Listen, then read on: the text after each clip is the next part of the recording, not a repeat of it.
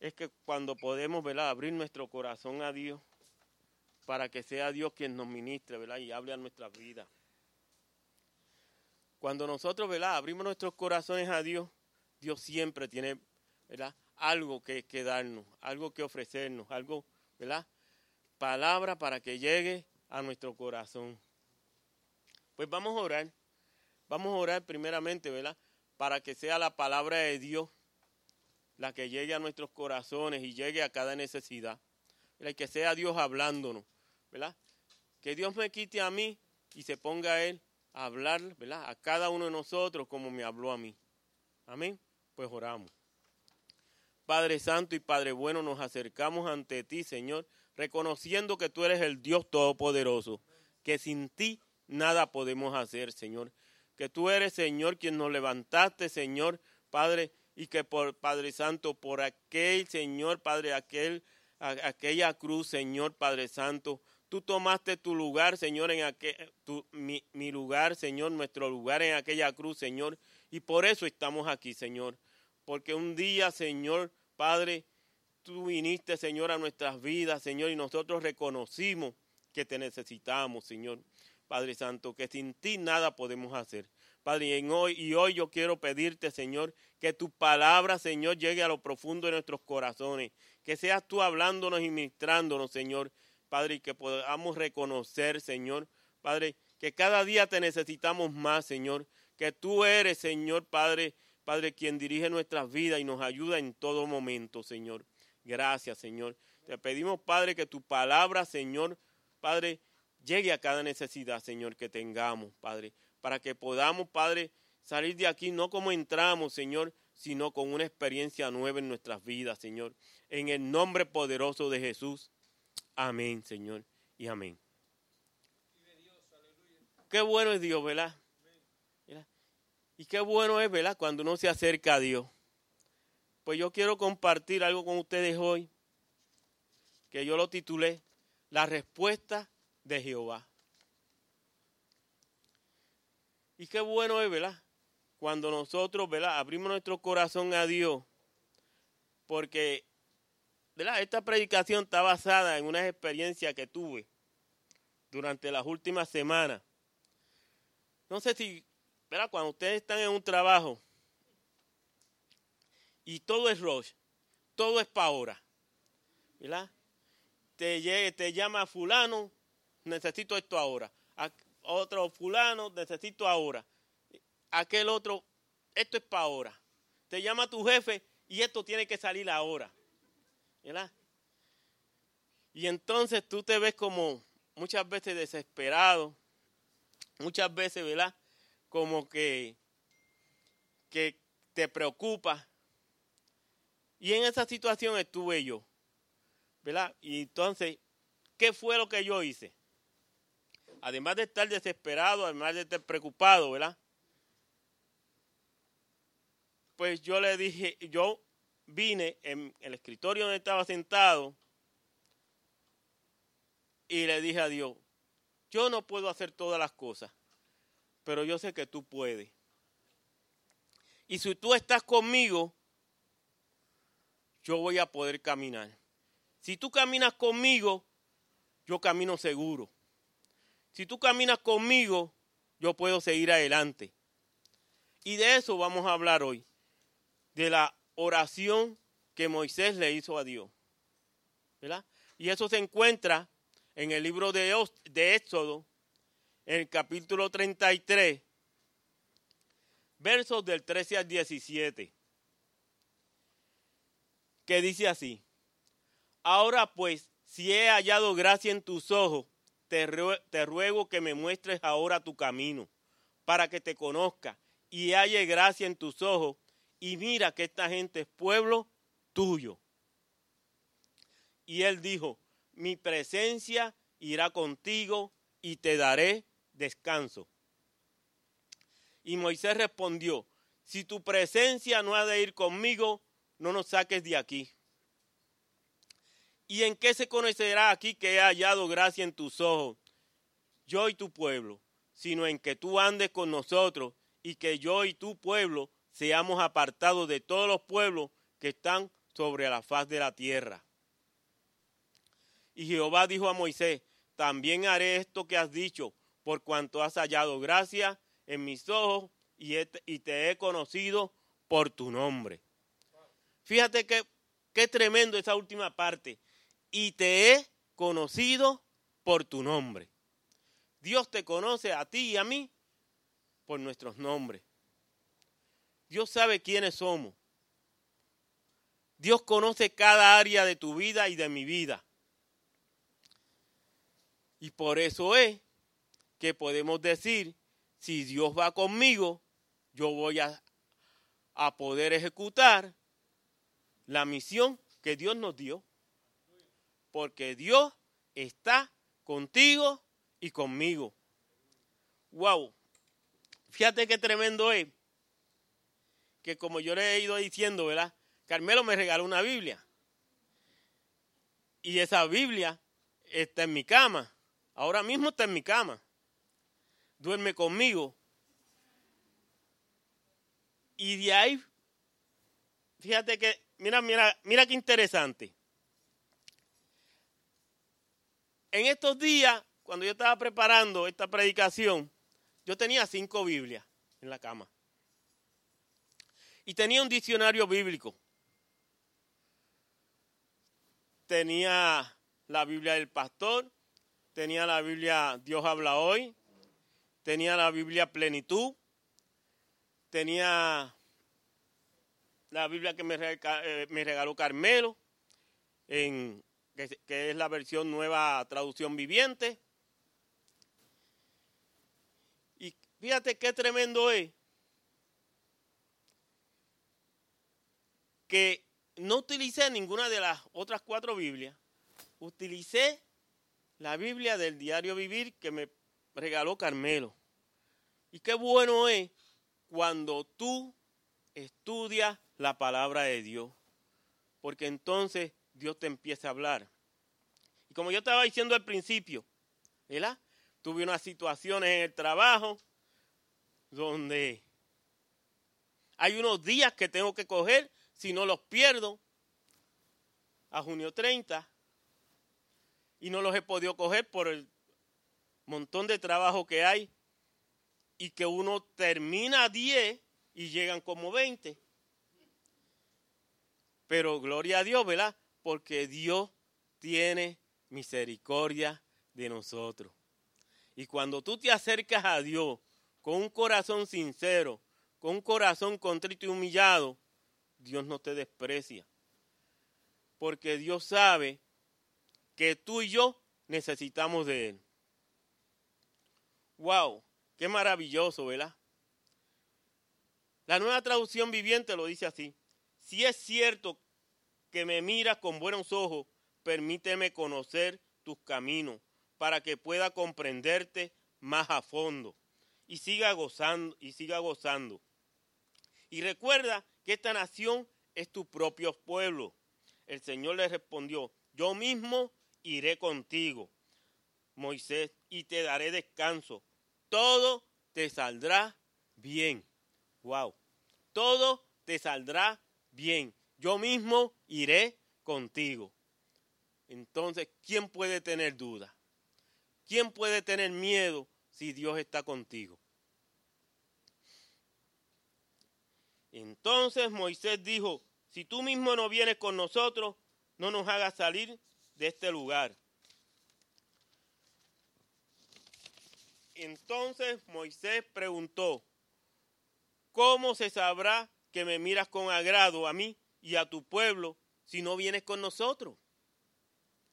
pues tu presencia con nosotros es lo que nos separa a tu pueblo y a mí de todos los demás pueblos de la tierra.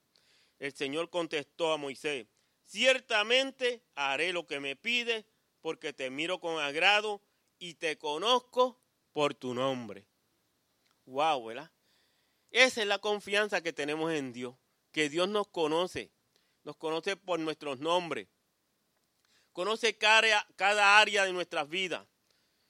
Y cuando Él conoce cada, área de nuestras vidas, sabe dónde más necesitamos. Moisés vivió uno de los desafíos de, liderazgo más difíciles de la historia. Tuvo que sacar y guiar a un millón de esclavos que se quejaban mucho de Egipto, atravesando el desierto hasta llegar a la tierra prometida. Cada vez que daba la vuelta, su pueblo o se rebelaba o se quejaba. Uno de los momentos más críticos llegó cuando Moisés descendió del monte Sinaí con los diez mandamientos y se encontró con una fiesta bien alborotada en la que la gente se encontraba adorando un becerro de oro. Dios habría, aniquilado a los hebreos si Moisés no hubiera intercedido. Mira lo que nos dice en Éxodo capítulo 32, versos del 9 al 14. Dijo más Jehová a Moisés, yo he visto a este pueblo, que por cierto es pueblo de dura cerviz. Ahora pues, déjame que se encienda mi ira con, en ellos y los, y los consuma, y de ti yo haré una nación grande. Entonces Moisés oró en presencia de Jehová su Dios y dijo, oh Jehová, ¿por qué se encenderá tu, tu furor contra tu pueblo, que tú sacaste de la tierra de Egipto con gran poder y con mano fuerte? ¿Por qué han de hablar los egipcios, los egipcios diciendo, para mal los sacó, para matarlos en los montes y para raerlos de sobre la faz de la tierra? Vuélvete del ardor de tu ira y arrepiéntete de este mal contra tu pueblo. Acuérdate de Abraham, de Isaac, de Israel, tu siervo, a los cuales has jurado por ti mismo y les has dicho, yo multiplicaré vuestra descendencia como las estrellas del cielo y daré a vuestra descendencia toda esta tierra de que he hablado. Y la tomarán por heredad para siempre. Entonces Jehová se arrepintió del mal que dijo que había de hacer a su pueblo. Wow, qué tremendo, ¿verdad? Qué tremendo es cuando tú y yo le recordamos a Dios las promesas que nos hizo. Dios le había prometido a Abraham, a Isaac, a Jacob, ¿verdad? Que su descendencia iba a ser como la arena del mar. Y entonces Dios no hizo lo que iba a hacer porque tuvo entonces misericordia de ese pueblo. ¿Cuántas veces tú y yo, ¿verdad? A veces nos hemos enojado y hemos dicho, ya no, no voy a leer más la Biblia, ya no voy a hacer esto, ya, ¿sabes? Lo que Dios me prometió, pues se lo olvidó. Sin embargo, a Dios nunca se le olvida nada. Dios siempre tiene todo presente. Qué tremendo, ¿verdad? Qué tremendo es cuando tú y yo confiamos en Dios. La versión, la nueva traducción viviente lo dice así. Después el Señor dijo, he visto lo terco y reverde que es este pueblo. Ahora Quítate de en medio para que mi ira feroz pueda encenderse contra ellos y destruirlos. Después Moisés haré de ti una gran nación. Pero Moisés trató de apaciguar al Señor su Dios. Oh Señor, le dijo, ¿por qué estás tan enojado con tu propio pueblo, el que, el que sacaste de la tierra de Egipto, con tan gran poder y mano fuerte? ¿Por qué dejar que los egipcios digan, su Dios los rescató con la mala intención de matarlos en los montes y borrarlos de la faz de la tierra. Abandona tu ira feroz, cambia de parecer en cuanto a ese terrible desastre con el que amenaza a tu pueblo. Acuérdate de tus siervos Abraham, Isaac y Jacob. Tú mismo te comprometiste con ellos bajo juramento diciendo, haré que sus descendientes sean tan numerosos como las, las estrellas del cielo y entregaré a sus descendientes toda la tierra que prometí darles, y ellos la poseerán para, siempre. Entonces el Señor cambió de parecer en cuanto, al terrible desastre con que había amenazado destruir a su pueblo. A veces nosotros no merecemos, no merecemos tanta misericordia de Dios, pero la misericordia de Dios es tan grande, ¿verdad? Que por más que uno se aleje, Él siempre tiene los brazos abiertos, ¿verdad? Para que nosotros volvamos. Entonces, ¿cómo se supone que, guiaremos, que guiaría a Moisés con ciertas garantías a ese pueblo a través de los peligros del desierto hasta la tierra prometida. Sin que estos acabaran con él o con ellos mismos. Mira lo que nos dice Éxodo capítulo 33, versos del 7 al 11. Éxodo capítulo 33, versos del 7 al 11 nos dice, Moisés tenía la costumbre de armar la capa la carpa de reunión a cierta distancia del campamento. Y toda persona que quería hacer alguna petición al Señor iba a la carpa de reunión que estaba fuera del campamento. Cada vez que Moisés se dirigía a la carpa de reunión, toda la gente se levantaba y permanecía de pie a la entrada de su propia carpa. Todos seguían a Moisés con la vista hasta que entraba en la carpa. Cuando Moisés entraba en la carpa, la columna de nube descendía y se quedaba en el aire a la entrada, mientras el Señor hablaba con Moisés. Cuando el pueblo notaba que la nube se detenía a la entrada de la carpa, cada persona separaba la entrada de su propia carpa y se inclinaba. Dentro de la carpa de reunión, el Señor hablaba con Moisés cara a cara, como cuando alguien habla con un amigo. Después Moisés regresaba al campamento, mientras que su asistente, el joven Josué, hijo de Nun, permanecía en la carpa de reunión. Wow, qué tremendo, ¿verdad? Qué tremendo es que cuando tú tienes esa relación tan estrecha, tan íntima con Dios, puedes tener la presencia de Dios en tu vida. Y cuando tú tienes la presencia de Dios en tu vida, tú tienes la victoria segura. Porque Dios nunca pierde y Dios está contigo. Moisés era un hombre de oración eficaz. Moisés tenía un lugar donde se reunía con Dios, alejado del trajín diario, la tienda de reunión. Cuando Moisés entraba en la carpa para reunirse con Dios, Dios entraba en la carpa para reunirse con Moisés. Moisés entendió algo que nosotros debemos recordar. Dios está dispuesto, preparado y disponible para reunirse con nosotros cuando nosotros apartamos un tiempo para reunirnos con Él. Wow, ¿verdad? Qué bueno es, ¿verdad? Que cuando nosotros nos acercamos a Dios, la presencia de Dios está con nosotros. Y cuando la presencia de Dios está con nosotros, podemos seguir adelante confiados. El temor de nuestras vidas se va. ¿Por qué? Porque Dios aleja el temor y el miedo de nuestras vidas. Cuando yo me convertí, uno de los principios, ¿verdad? Que Milton nos enseñó fue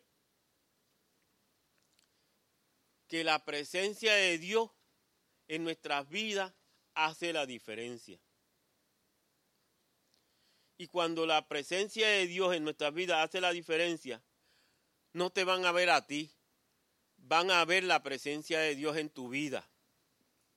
Y cuando ven la presencia de Dios en tu vida, ven a una persona diferente no ven la misma persona de siempre. Y cuando ven esa persona diferente, entonces tú puedes dar de lo que tú tienes. ¡Wow! Qué maravilloso, ¿verdad? Moisés tenía encuentros muy personales con Dios y hablaba el Señor con Moisés cara a cara, como quien habla con un amigo.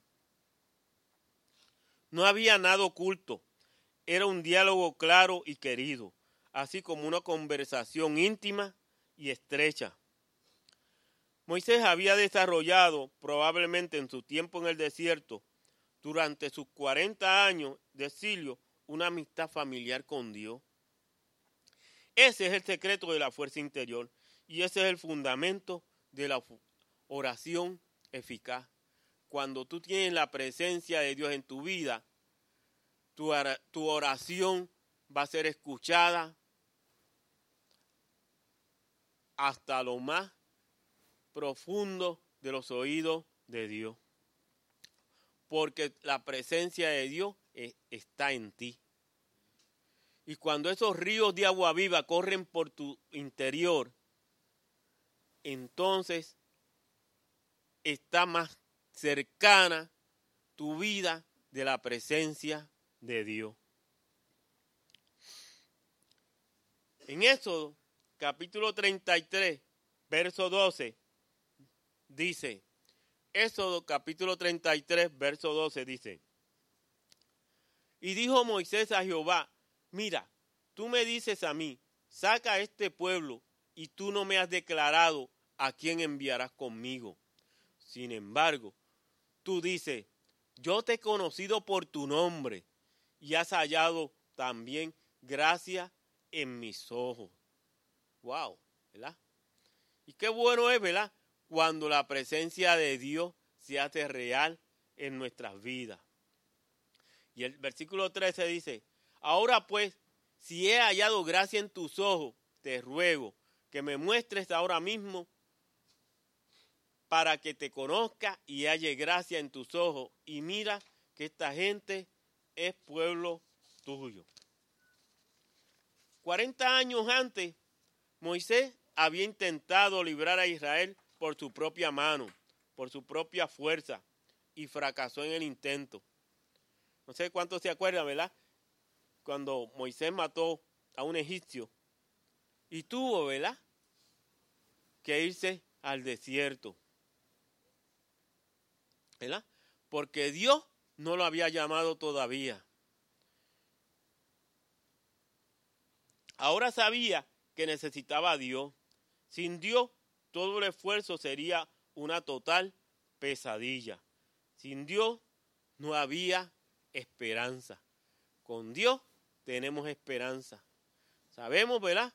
Que con Dios todo es posible, ¿verdad? Todo aquello que esté en la voluntad de Dios.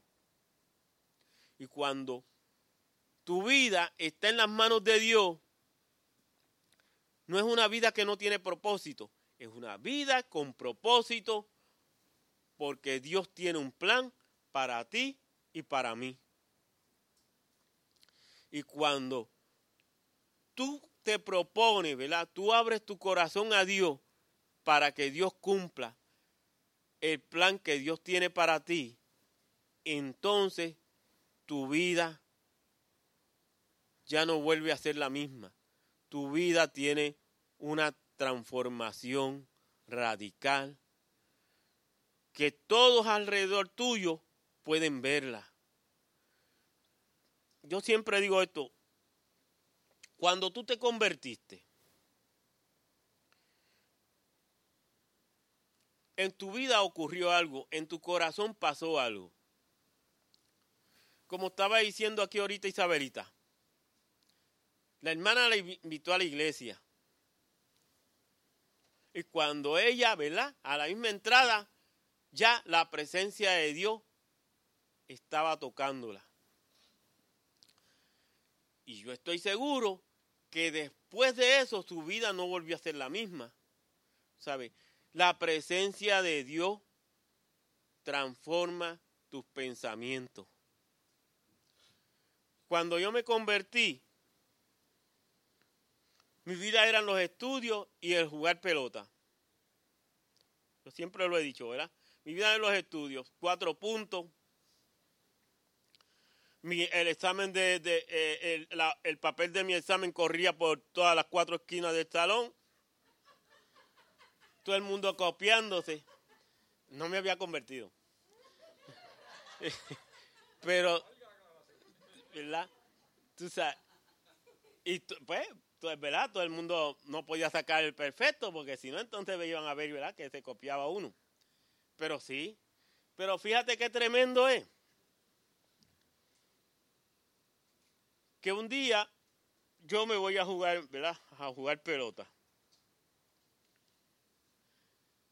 Y en esos días, ¿verdad? Que yo a veces también lo he testificado, ¿verdad? Que he cogido cantazos como loco. Muchas veces como Eli, ¿verdad? Jugando baloncesto. Y ha cogido cantazos. Pues co- co- cogí un golpe bien fuerte también. Gracias a Dios, ¿verdad? En los años que jugué pelota no tuve fractura ni de eso. Pero sí, cantazos bien fuertes. Y, y cantazos con, con, con sangre y todo. Y ese día, fíjate qué tremendo es, que sin yo haber aceptado a Jesús todavía,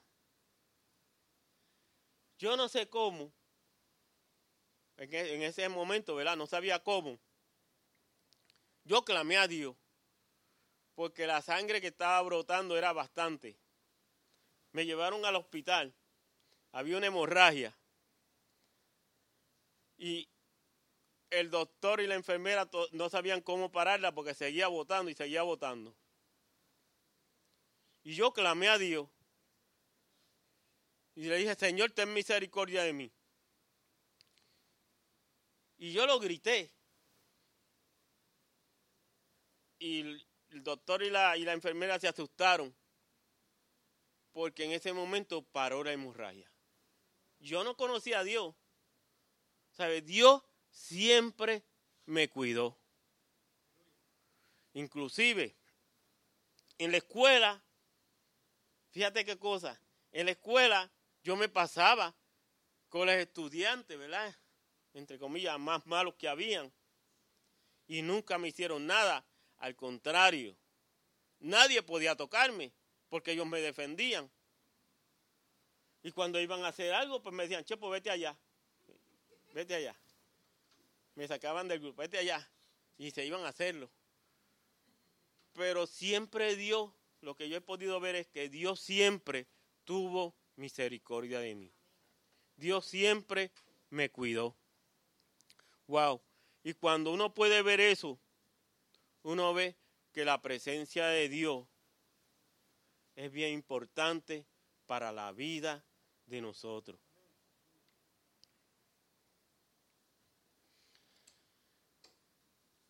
Moisés necesitaba la presencia de Dios. No había otra manera. Sin embargo, no solo reconoció su necesidad, sino que actuó al respecto.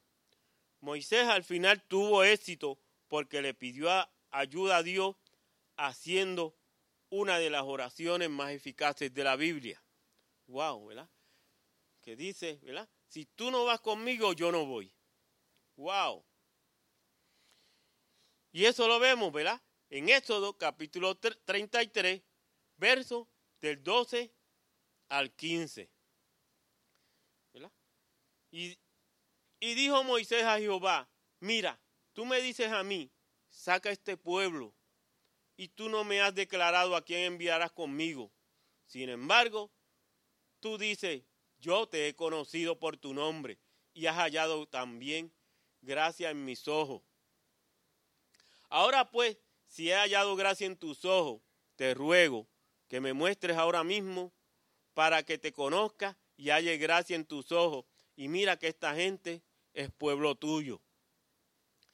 Y él dijo, mi presencia irá contigo y te daré descanso.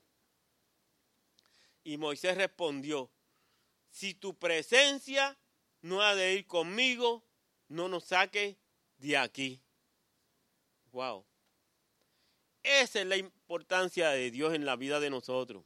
Cuando tú caminas con Dios, cuando la presencia de Dios está en tu vida, tu vida es diferente. Tu vida tiene un propósito. Y muchas veces, ¿verdad?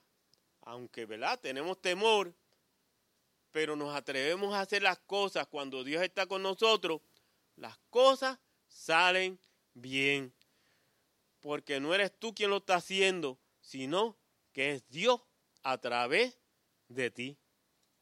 ¿Verdad? Qué maravilloso es Dios, ¿verdad? Que nos permite, ¿verdad? Ser instrumentos de Él. Mira qué maravilloso es Dios. Que Dios lo más preciado que tenía, ¿verdad? Para acercarnos a Él. Cuando nosotros, cuando no habíamos conocido a Dios, cuando no habíamos aceptado a su Hijo como nuestro Salvador, éramos enemigos de Él. Y yo te, y yo te pregunto, ¿tú darías a tu hijo por un enemigo? Wow, ¿verdad? Qué difícil, ¿verdad? Sin embargo, Dios lo hizo por nosotros. Ese es el amor más grande, ¿verdad? Que hay. Y qué bueno es, ¿verdad? Cuando nosotros, ¿verdad? Abrimos nuestros corazones a Él. En el municipio, ¿verdad? No se rían. En el municipio.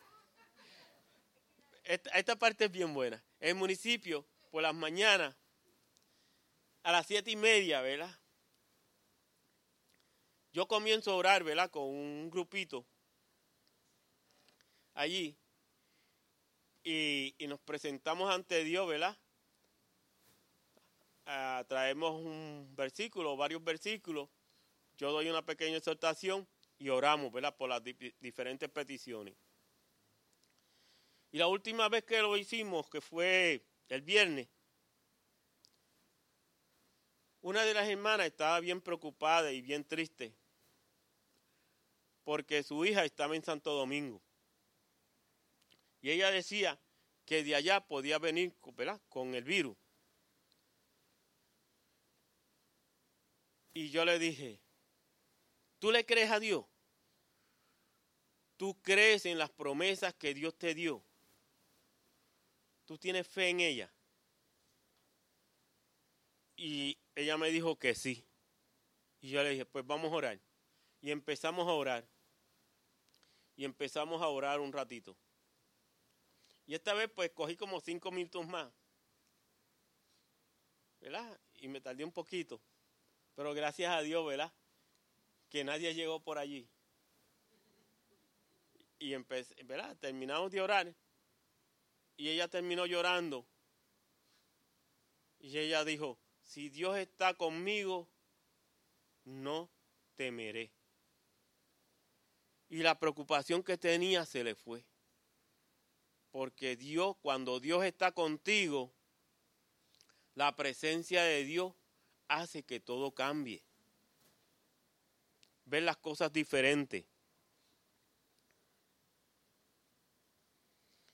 Moisés dijo, o vas con todos nosotros, dijo Moisés, o mejor no, salir no nos haga salir de aquí. En otras palabras, tu presencia es la clave de nuestra paz, nuestra protección y nuestra prosperidad. Camina con nosotros y no nos deje. Tu presencia es la fuente de nuestra supervivencia y éxito. Sin ti no estaríamos aquí. Eso fue lo que dijo Moisés. Wow. Y cuando podemos, ¿verdad? Creerle a Dios, creerle a sus promesas, creer en su palabra, podemos estar seguros de que Dios nos va a respaldar. Eso, capítulo 33, verso 16, dice, ¿y en qué se conocerá aquí que he hallado gracia en tus ojos, yo y tu pueblo? Sino en que tú andes con nosotros y que yo y tu pueblo seamos apartados de todos los pueblos que están sobre la faz de la tierra. Wow, qué tremendo, ¿verdad? Y qué maravilloso es Dios, ¿verdad? Y el versículo 17 dice, y Jehová dijo a Moisés, también haré esto que has dicho, por cuanto has hallado gracia en mis ojos y te he conocido por tu nombre. Wow. Ah, en, eh, el 18 dice, él entonces dijo, te ruego que me muestre tu gloria. Wow. Qué tremendo, ¿verdad? Cuando tú puedes decirle a Dios que te muestre su gloria, ¿verdad? Que te muestre que está contigo. Wow, eso es tremendo. Ese es el poder de Dios en tu vida. Esa es la presencia poderosa de Dios en tu vida. Y nadie puede discutir eso.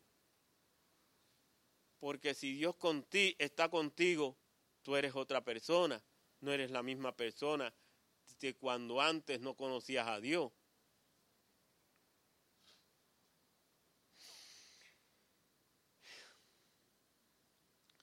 La, la, traducción viviente lo dice así. ¿Cómo se sabrá que me miras con agrado a mí y a tu pueblo si no vienes con nosotros? Pues tu presencia con nosotros es la que nos separa a tu pueblo y a mí de todos los demás pueblos de la tierra. Moisés oró, ven con nosotros, camina con nosotros. Estaba diciendo, Señor, tu presencia es la marca de tu agrado. Tu asistencia nos hace ser diferentes. Sin ti no somos nada, tan solo un grupo caminando sin rumbo del que pronto se olvidarán.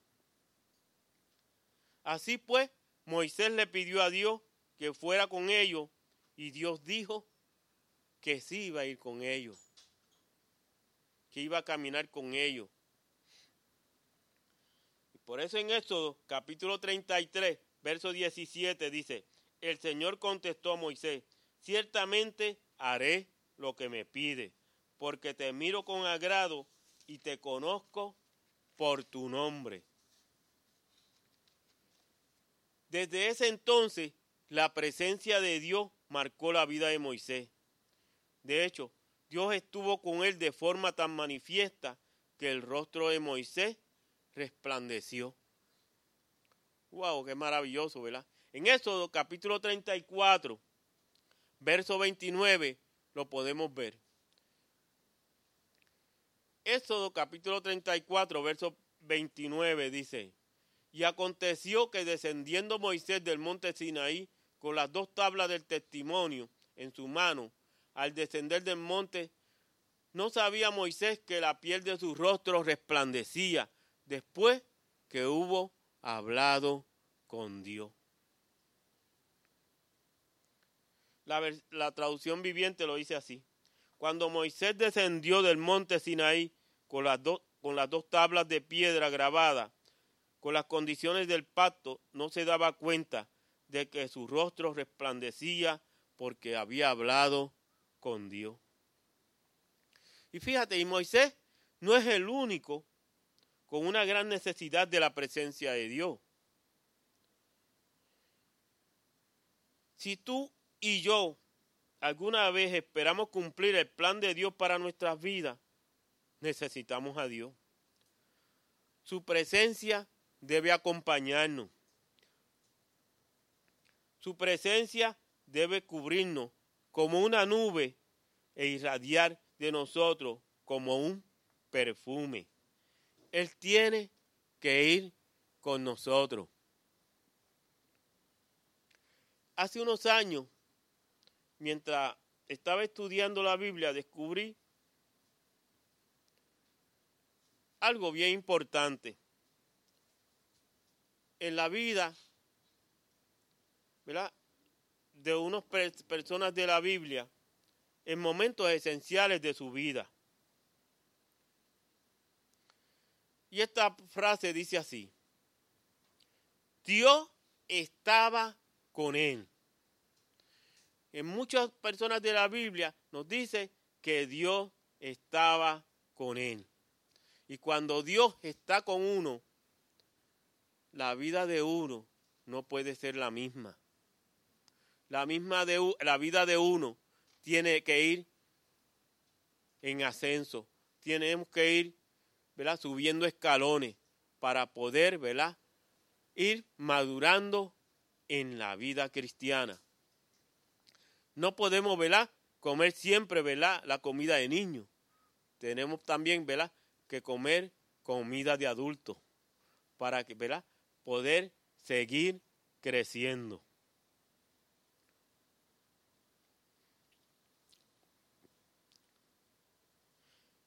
La presencia de Dios era el factor determinante en la vida de estas personas de la Biblia. Las cosas que más queremos y necesitamos en la vida vienen de Dios. Solo se llevan a cabo cuando su presencia está con nosotros.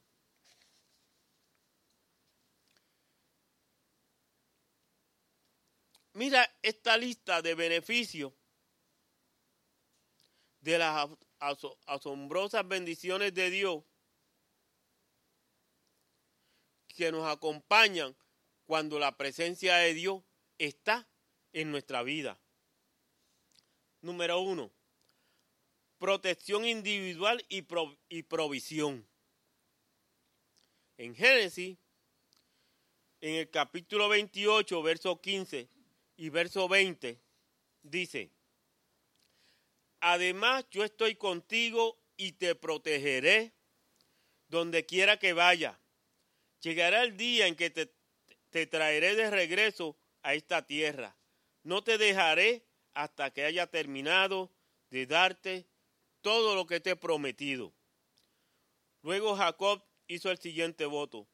Si Dios en verdad está conmigo y me protege en este viaje, y Él me provee de comida y de ropa. La presencia de Dios en nuestras vidas nos da protección y nos da provisión. Segundo, liberación y transformación. En Hechos, capítulo 7, versos 9 y 10, y 10 dice, estos patriarcas tuvieron envidia de su hermano José y lo vendieron para que fuera esclavo en Egipto, pero Dios estaba con él y lo rescató de todas sus dificultades y Dios le mostró su favor ante el faraón, el rey de Egipto. Dios también le dio a José una sabiduría fuera de lo común, de manera que el faraón lo nombró gobernador de todo Egipto y lo puso a cargo del palacio. Wow. Una liberación, ¿verdad? Sus hermanos vinieron, lo vendieron como esclavo. Sin embargo, ¿verdad? Qué bueno es Dios que tiene misericordia y cumple los sueños que había tenido Josué, José.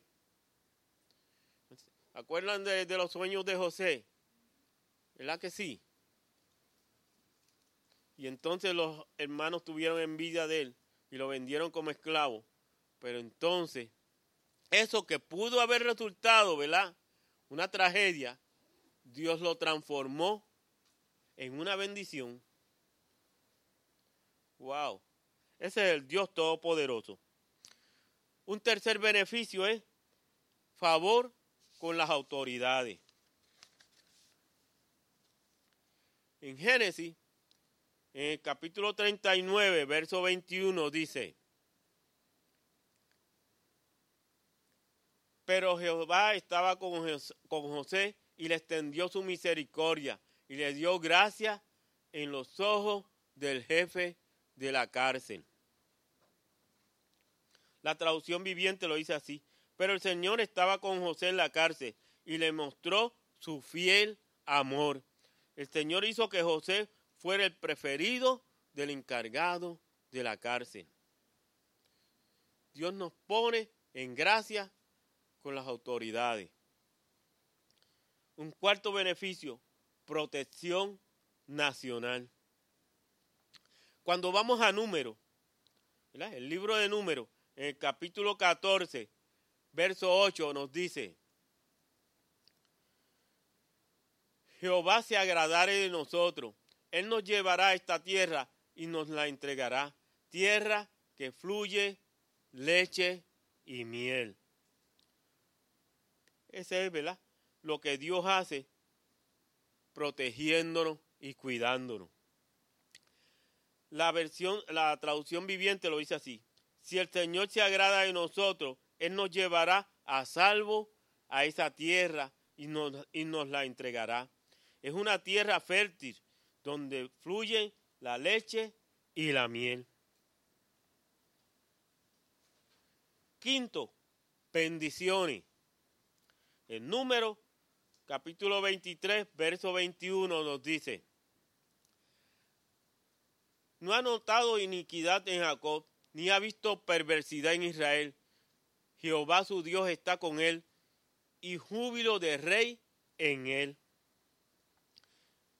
La traducción viviente lo dice así, ninguna desgracia está en su plan para Jacob, ningún problema espera a Israel, pues el Señor su Dios está con ellos. Él ha sido proclamado su rey. Sexto, destrucción del temor. En Josué capítulo 1, verso 9 nos dice,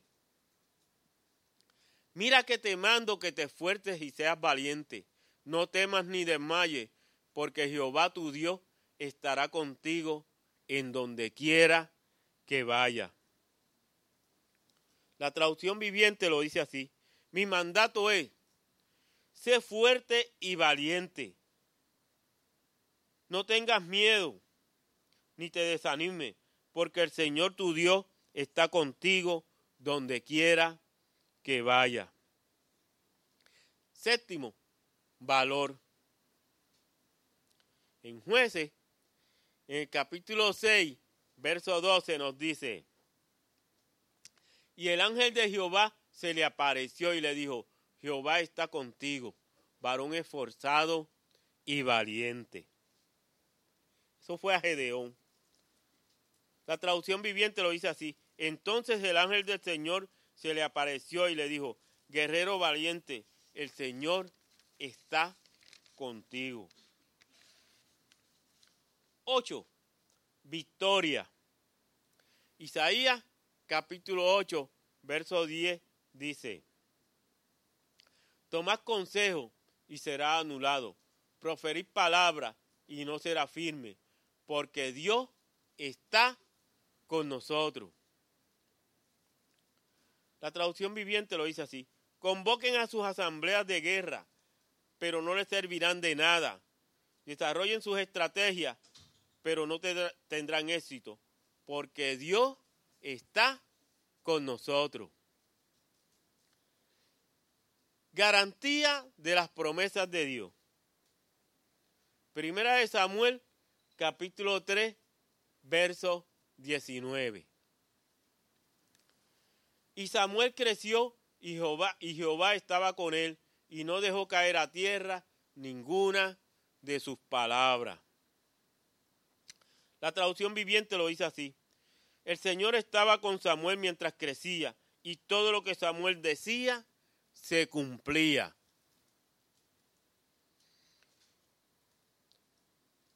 10. Transformación y poder. Esto fue en el caso de Saúl.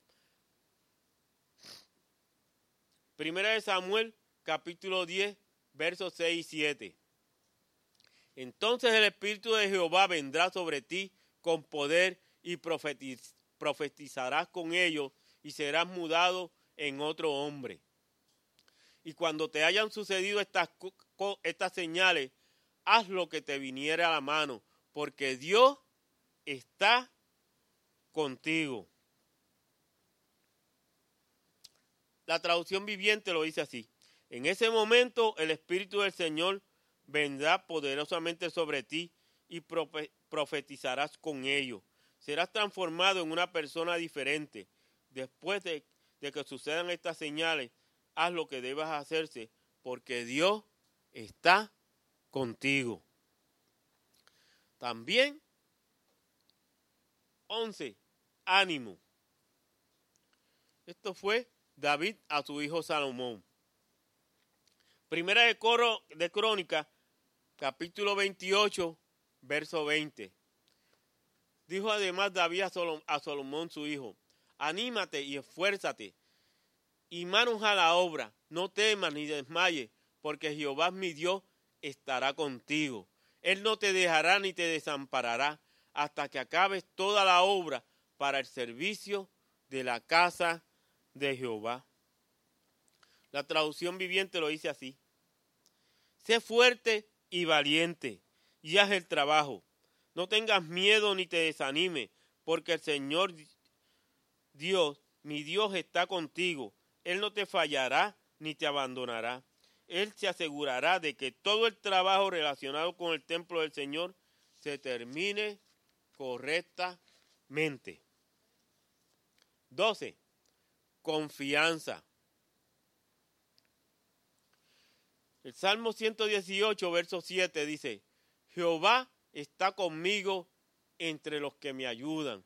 Por tanto, yo veré mi deseo en los que me aborrecen.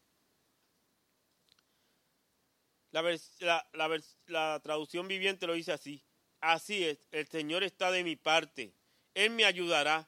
Miraré triunfante a los que me odian. 13. Favor evidente de Dios. Esto fue el ángel a María. En Lucas capítulo 1, verso 28. Y entrando el ángel en donde ella estaba, dijo, salve, muy favorecida, el Señor es, es contigo, bendita tú entre las mujeres. La traducción viviente lo dice así. Gabriel se le apareció y dijo, saludo, mujer favorecida, el Señor está contigo. Y 14, poder milagroso.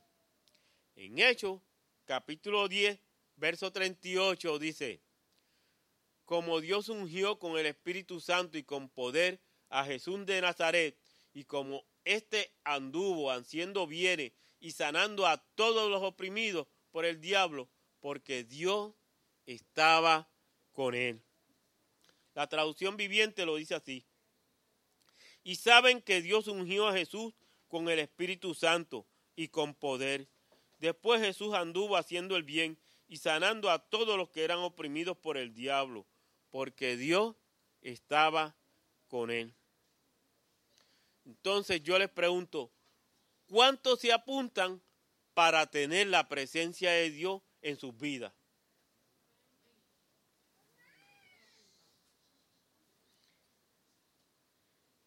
Yo me apunto para seguir caminando con Dios. No es de extrañar que Moisés dijera, ven con nosotros, camina con nosotros. Dios estaba con ellos. Y Moisés no es el único que le ha pedido a Dios su presencia. Cuando uno estudia la biografía de varios hombres de Dios, podemos ver que disfrutaban de este dulce secreto de, éxito espiritual y descanso. Sin duda, estos tres hombres que voy a mencionar tuvieron un gran impacto en el cristianismo en los siglos XVIII y XIX. Los tres tuvieron una característica común. Estaban marcados por la presencia de Dios. Primero, John Wesley. Fue el padre del gran despertar espiritual que sacudió a Inglaterra y América, al igual que el fundador de la Iglesia Metodista. Una de sus muchas biografías decía, era un hombre que buscaba mantener el resplandor de Dios en su vida brillando con un blanco tan intenso que otros pudieran reconocerlo, y quisieran buscar el mismo poder transformador. Segundo, Charles Finney fue un abogado que se convirtió drásticamente al cristianismo e inmediatamente comenzó a predicar en pequeñas ciudades del interior de Nueva York. Dicen en una de sus biografías dicen que cuando Finney entraba en una ciudad, la presencia era tan espesa que la gente o bien se arrepentía o morían. Finney y sus asociados pasaban horas rogando fervientemente a Dios que manifestara poderosamente su presencia. En una ocasión le pidieron que hiciera una visita a la gran fábrica de algodón de la ciudad. Mientras caminaba por la fábrica, la presencia de Dios se hizo tan notoria que Dios comenzó a traer convicción sobre la gente de ese lugar inmediatamente. Él entró en una gran sala donde las mujeres jóvenes que trabajaban en los telares se estaban riendo y bromeando. Pronto la sala quedó en silencio. Una de las chicas le miró a los ojos y comenzó a temblar. Su dedo comenzó a temblar y rompió el hilo. Una narración decía, la chica estaba bastante conmovida y rompió a llorar. La impresión se extendió como la pólvora y en breves momentos toda la sala irrumpió a llorar. El sentimiento se extendió por toda la fábrica.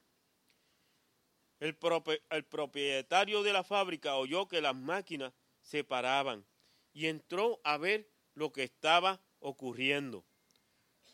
Cuando vio a toda la sala llorando, le dijo al superintendente que detuviera la fábrica, porque era más importante que las almas se salvaran que la producción de la fábrica. Hasta ese momento Fini no había dicho ni una sola palabra. Los trabajadores se juntaron en una gran sala y en unos cuantos días casi todos los empleados de la, de la fábrica fueron salvos. Charles Finney no tuvo que decir nada. La presencia de Dios era tan poderosa en su vida que una fábrica llena de trabajadores se arrepintió sin que él dijera ni una sola palabra. Esa es la, presencia de Dios. Y el tercero, D.J. Moody, comenzó una gran iglesia, una maravillosa universidad, y se dice que ha llevado a millones de almas a los pies de Jesucristo.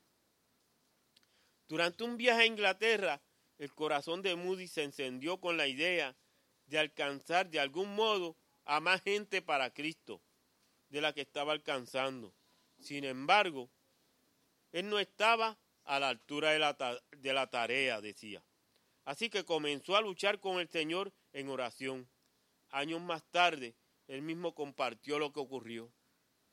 Él dice, hace unos cuatro años en un estado, estaba en un estado de enfriamiento donde no aparecía haber ninguna unción en mi ministerio. Durante cuatro largos meses parecía que Dios me estaba queriendo mostrar cómo era yo. Pero tras cuatro meses la unción regresó cayendo sobre mí mientras caminaba por las calles de Nueva York. Muchas veces he pensado en ello desde que he estado aquí. Al menos yo había regresado a Dios nuevamente y ya no era un desdichado. Casi me puse a llorar de la alegría. Oh Dios, de, deja tu mano. Pensaba, pensaba que este vaso terrenal se rompería al llenarse tanto de su espíritu. Si no he sido un hombre distinto desde entonces, entonces no me conozco a mí mismo. Creo que he logrado más en los cuatro últimos años que en el resto de mi vida. La única explicación fue la presencia maravillosa de Dios en su vida. Y eso es lo que causa la presencia de Dios en la vida de uno. Una transformación radical. Considera estos ejemplos. Wesley buscó la presencia de Dios y esto marcó su vida y su ministerio. Finney y sus compañeros lucharon con Dios para buscar una manifestación poderosa de su presencia. Moody deseó de manera profunda y apasionada que la presencia de Dios consumiera su, su vida. Y Moisés rehusó dar un paso más sin la presencia poderosa de Dios.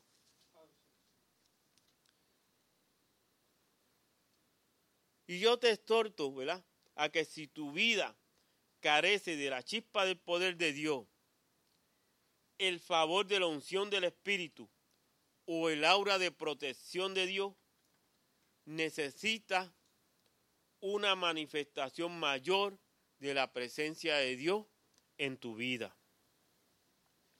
Aprende a orar como lo hizo Moisés. Ven conmigo, camina conmigo. Si tu presencia no está conmigo, yo no voy. Yo quiero tu presencia en mi vida. Wow, esa es la maravillosa, ¿verdad? Presencia de Dios en la vida de uno. Yo te pregunto, ¿la presencia de Dios en tu vida está haciendo la diferencia? ¿Cuán diferente te ven los demás? ¿Cuánto impacto en la vida de los demás estás causando? Con la presencia de Dios en tu vida. Vamos a inclinar nuestro, nuestro rostro. Y si hay alguien, ¿verdad? Que no le ha entregado su vida a Dios, esta es la maravillosa oportunidad de que te acerques a Dios, de que abras tu corazón a Dios, para que Dios venga y la presencia de Dios more en tu vida. Fíjate que acercarte a Dios, abrir tu corazón a Dios no es otra cosa que arrepentirte, pedirle a Dios perdón por tus pecados y decirle que escriba tu nombre en el libro de la vida. Wow. Con esos pasos, ¿verdad? Ya eres parte de la familia de Dios. Ahí donde está. Si lo quieres hacer, levanta tu mano para que la presencia de Dios more en tu vida y te hagas una vida diferente. Para que Dios, ¿verdad? Marque tu vida. Así como lo hizo con Moisés y lo hizo, ¿verdad? Con estos hombres de la Biblia y estos hombres de Dios. Y aquellos hermanos, ¿verdad? que necesitan una mayor presencia de Dios en su vida, ¿verdad? Esta es la oportunidad que Dios te da para que te acerques más a Él, para que tu vida, Dios te bendiga, tu vida siga siendo, Dios te bendiga, tu, tu vida siga transformándose y su vida esté cada día más cerquita, Dios te bendiga, Dios te bendiga. Y tu vida, ¿verdad? Sea un perfume para Dios. Qué bueno es, ¿verdad? Cuando la vida de uno es agradable a Dios. Dios te bendiga. Y qué bueno es, ¿verdad? Cuando podemos, ¿verdad? Venir ante Dios diciéndole, ¿verdad?